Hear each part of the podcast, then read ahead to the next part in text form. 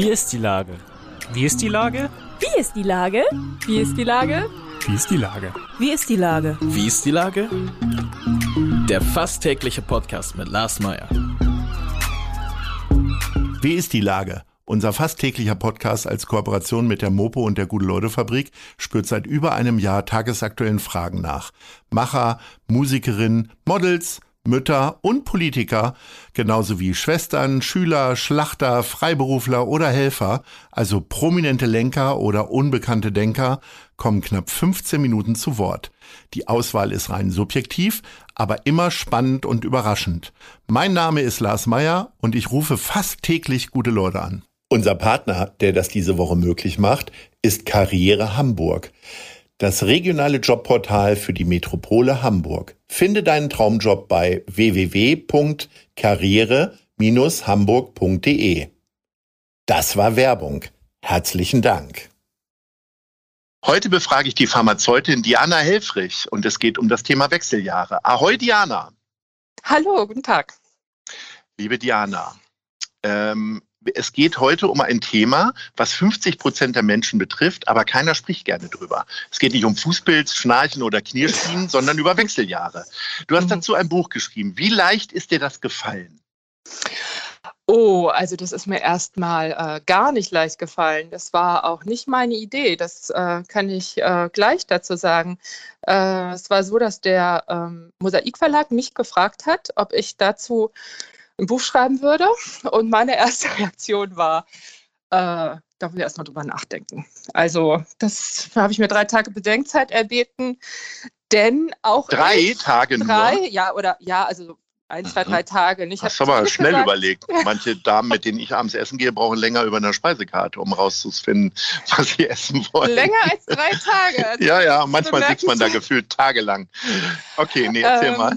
Also ich habe gesagt, das kann ich nicht sofort entscheiden, da muss ich drüber nachdenken, denn auch ich habe bis zu diesem Zeitpunkt, also bis ich wirklich in die Recherche eingestiegen bin, mit so einem Gefühl gelebt von äh, Wechseljahre, hat nichts mit mir zu tun und darf auch gerne so bleiben, bis das gar nicht mehr anders geht. Und das finde ich schon bemerkenswert, weil, also erstens hatte ich mich im Studium mit dem Hormonsystem auseinandergesetzt. Dann bin ich seit über 20 Jahren äh, Medizinredakteurin an Frauenzeitschriften. Seit also vielen, also jetzt seit einigen Jahren auch bei der Brigitte Bummen, sprich speziell befasst mit der Gesundheit der mittelalten Frau. Ich hatte zigmal über Wechseljahre journalistisch gearbeitet und trotzdem hatte ich so ein Gefühl von, ach nö.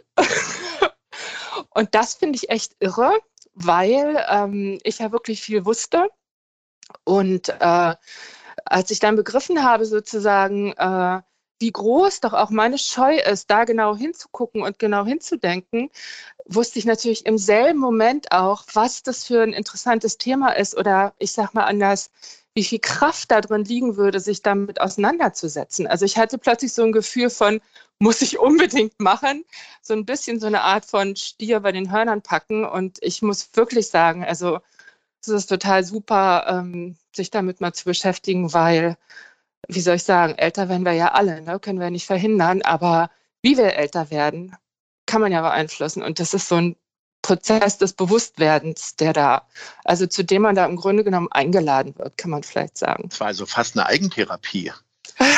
Ja, Oder eine Hinführung will. auf das Thema sozusagen. Aber das finde ich ganz interessant. Du hast da häufiger schon drüber gesprochen, äh, geschrieben äh, und hast aber trotzdem jetzt nochmal, wa was waren denn so deine Hinderungsgründe so, dass du gesagt hast, nee, kann ich nicht machen, mache ich doch? Na, das passierte natürlich total unbewusst. Also aus heutiger Sicht würde ich sagen, ich habe viel zu wenig drüber gemacht jetzt als Journalistin. Ne? Ich hätte das viel häufiger in den Fokus stellen sollen rückblickend. Ne?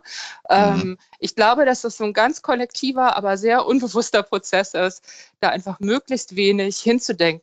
Und äh, äh, ich finde, da wechselt oder da verändert sich auch wirklich erst jetzt gerade so ein bisschen was. Äh, ja, also sei es eine Michelle Obama, die, ich glaube, das war im Sommer 21, hat sie gesagt, äh, es ist so irre, es betrifft die Hälfte der Frauen und wir tun so, als würde es als würde es nicht stattfinden. Und sowas ähnliches hat jetzt Naomi Watts gesagt. Ina Müller hat sich über ihre Wechseljahre ausgelassen. Also da verändert sich jetzt gerade was und das finde ich total super. Jetzt hast du drei Tage überlegt, aber es schreibt sich ja nicht in drei Tagen. Also Nee. wann kam denn das Angebot? Wir haben jetzt Herbst 2021. Wann hast du damit angefangen dann?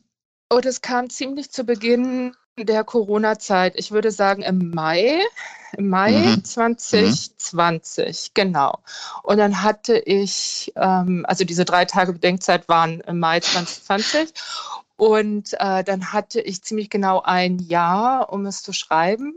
Und angefangen habe ich mit den Gesprächen mit den Frauen, ne, weil ich selbst auch, also vielleicht nochmal zur Erklärung, da sind so ähm, Protokolle drin. Also Frauen erzählen mir, wie es für sie war, wie sie es erlebt und empfunden haben.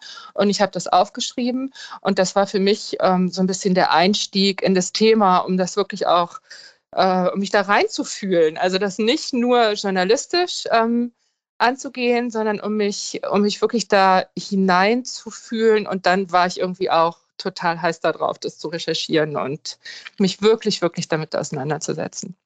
Das Buch heißt Wechseljahre, ich dachte, ich krieg das nicht. Wie unterschiedlich Frauen die Zeit der Hormonumstellung erleben und was wirklich hilft. Mhm. So, jetzt äh, werde ich möglicherweise die 300 Seiten jetzt nicht komplett lesen. Was hilft denn jetzt tatsächlich? Naja, das ist natürlich äh, schwer, das in drei Sätzen zu sagen. Ne? Also Und man was- soll ja am Ende doch das Buch lesen. Ja. Was ich vielleicht sagen kann, ist, dass es einfach wirklich sehr, sehr unterschiedlich ist. Die Beschwerden sind sehr, sehr unterschiedlich. Es gibt eine Menge Frauen, die haben gar nichts und es bringt auch gar nichts, das zu pathologi äh, pa- pathologisieren und zu sagen, es ist irgendwie äh, was Krankhaftes oder so. Nee, es ist was ganz Natürliches und bei manchen Frauen, man sagt so ungefähr ein Drittel, ist es wirklich so, dass sie da super durchkommen und gar keinen Bedarf haben für irgendeine Behandlung oder was. Dann sagt man, gibt es ein Drittel, die haben durchaus Zipperlein und äh, vielleicht auch wirklich Beschwerden, aber nicht äh, über so ein Maß hinaus, dass sie nicht irgendwie gut damit klarkommen.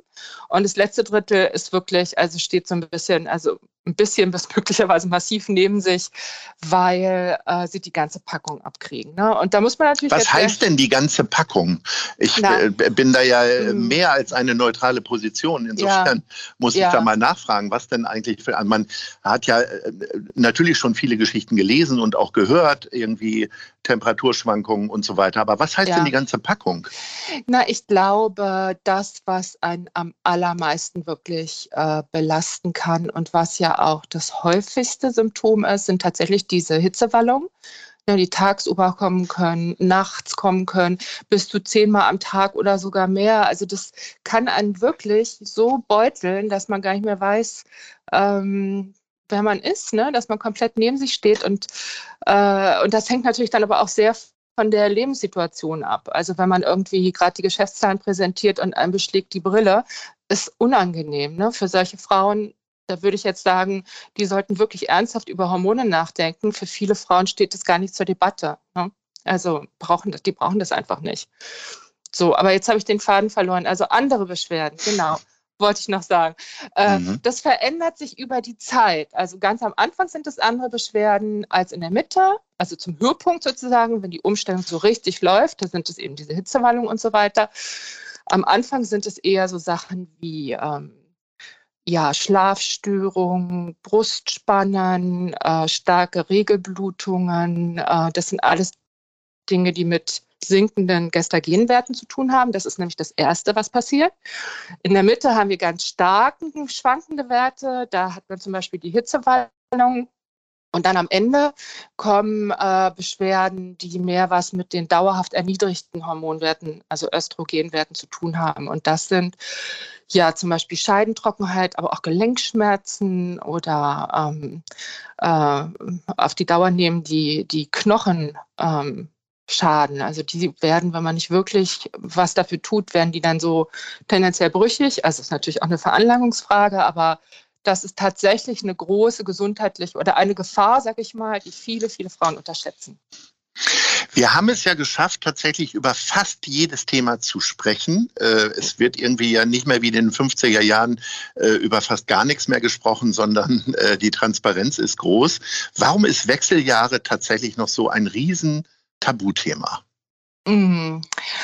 Also Ich bin eigentlich sicher, dass das damit zu tun hat, ähm, dass es uns an das Ende, also daran erinnert, dass das Leben nicht unendlich ist ne? und dass das schmerzhaft ist, dahin zu denken. Also es ist so eine Art Anklopfen. Also klopf, klopf, klopf, sagt das Leben. Äh, ich bin nicht unendlich, auch wenn du es bisher geschafft hast, das zu ignorieren.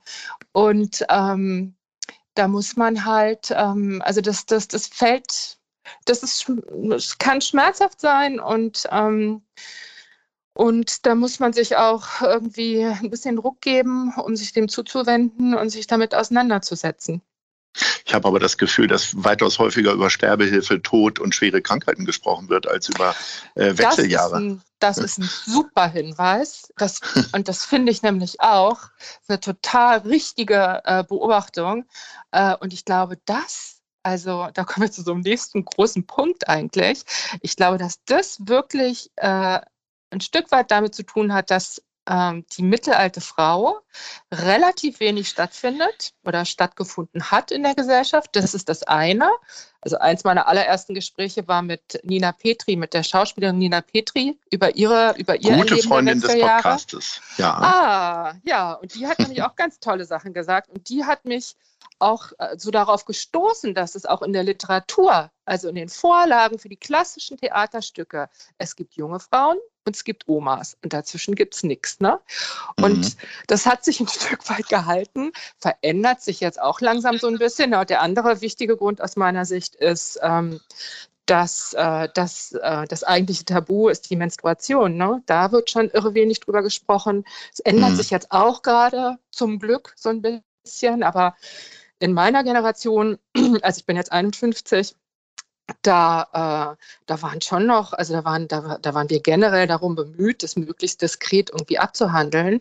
Und das sind ja die jungen Mädchen sicherlich heute auch, weil es ja auch was ist, wonach man nicht fragt und womit man erstmal zurechtkommen muss und wo man dann vielleicht nicht sofort irgendwie äh, sich austauschen will mit oder, oder andere Leute teilhaben lassen will, sage ich mal. Wie fühlst du dich denn jetzt so als Wechseljahre-Spezialistin, die möglicherweise jetzt ganz viele Anfragen für Talkshows oder so bekommt? Also ich muss sagen, ich fühle mich eigentlich in der Rolle noch viel besser, als ich es erwartet hatte. Weil, äh, also ich war es ja vorher schon so ein bisschen. Ne? Wer bei Brigitte Woman die, die Gesundheit macht, ist natürlich mit dem Thema befasst. Und, ähm, und ich bin aber über die Recherche mehr und mehr zu dieser Erkenntnis gelangt, dass da wirklich noch so viel äh, passieren muss und dass so viele Frauen einfach nicht ausreichend Zugang auch haben zu, zu guten Informationen, zu ausgewogener Information und, ähm, und, und auch noch viel zu selten irgendwie so dazu angeregt werden, darüber zu sprechen, also sich einfach auszutauschen, was ja ein total naheliegender Weg eigentlich aus jedem Tabu ist. Ne? Und deswegen, äh, ja, wie soll ich sagen, also ich bin irgendwie ganz froh und dankbar, da so ein klitzekleines bisschen beitragen zu können und finde das irgendwie im Augenblick total gut. Vielleicht ändert sich das ja auf die Dauer. du wirst das Thema einfach so als Smalltalk-Thema, so wie Leute über das Wetter oder über Fußballgeschehnisse reden, so werden wir es. alle jetzt demnächst über Wechseljahre sprechen. So ist es. Äh, jetzt kommen wir zur Top 3, weil unser Gespräch ist schon wieder zu Ui. Ende. Viel zu schnell so tatsächlich schnell. für dieses komplexe Thema. Ähm, äh, ich hätte gerne von dir Orte der Entspannung, weil Entspannung tut uns ja allen in allen Lebensphasen gut. Und ja. ich hätte gerne die drei Orte in Hamburg, die für dich tatsächlich Orte der Entspannung sind. Sag mal Platz drei. Platz drei ist der Rathenau Park. Ein ganz kleiner Park mit super schönem altem Baumbestand in Ottensen an der Bernadotte-Straße. Ach ja. Wo man Schön. tatsächlich, obwohl er mitten in der Stadt ist, das Gefühl hat, so in der Natur zu sein. Das liebe ich. Finde ich ganz toll, diesen Park. Also mhm. lädt mich wirklich auch ein zum Entspannen. Mhm. So, Platz zwei. Weitermachen? Platz zwei. Ja. Ähm, Platz zwei würde ich den Elbwanderweg nennen. Und zwar fast mhm. egal welche Stelle. Also Hauptsache, man bewegt sich einfach mit gleichförmigem Tempo immer Wo weiter Richtung. Na, also sozusagen im Grunde genommen vom Fischmarkt bis nach Blankenese immer ah, an der Elbe okay. entlang. Alles ne? klar, der, der, Teil, alles klar. Ja, hm? ja, also jeder andere würde wahrscheinlich auch funktionieren, aber da finde mhm. ich halt so schön, dass man so in den Sonnenuntergang auch laufen kann, wenn man ja. stadtauswärts geht. Also genau, wenn man in die das, Richtung ja, geht. Ja, das finde ich auch sehr, sehr. Ähm, so, und jetzt kommen die Fanfaren einfach. für Platz 1. Platz 1, ta ta ta ta, ist, äh, sind die Stege an der Dove-Elbe. Da, Mhm. ähm, äh, das heißt, glaube ich, Wasserpark Dove-Elbe äh, bei der Ausfahrt aller Möhe. Das äh, gehört zum Landesleistungszentrum Rudersport, wenn mich nicht alles täuscht. Also da lassen die Ruderer ihre Stege ins Wasser, aber wenn da nichts los ist, dann kann man da wunderbar auf diesen Stegen chillen und in die Ferne starren und, ähm, und mit dem Subboard oder mit dem Bötchen oder auch einfach ins Wasser springen. Und also ich war auch mal morgens da, da haben da Leute Yoga gemacht. Hat mir alles super gut gefallen. Verrückt. Liebe Diana, das war ein ganz äh, wunderbares Gespräch zu einem unpopulären Thema und ich hoffe, dass wir es beide jetzt ein bisschen populärer dadurch gemacht haben. Ja, Bedanke mich recht herzlich und freue mich schon, wenn du Gerne. das nächste Tabuthema mit mir brechen möchtest. ja Also, alles klar. in diesem Sinne. Ahoi. Ja, Tschüss. tschüss. Eine Produktion der Gute-Leute-Fabrik in Kooperation mit 917XFM und der Hamburger Morgenpost.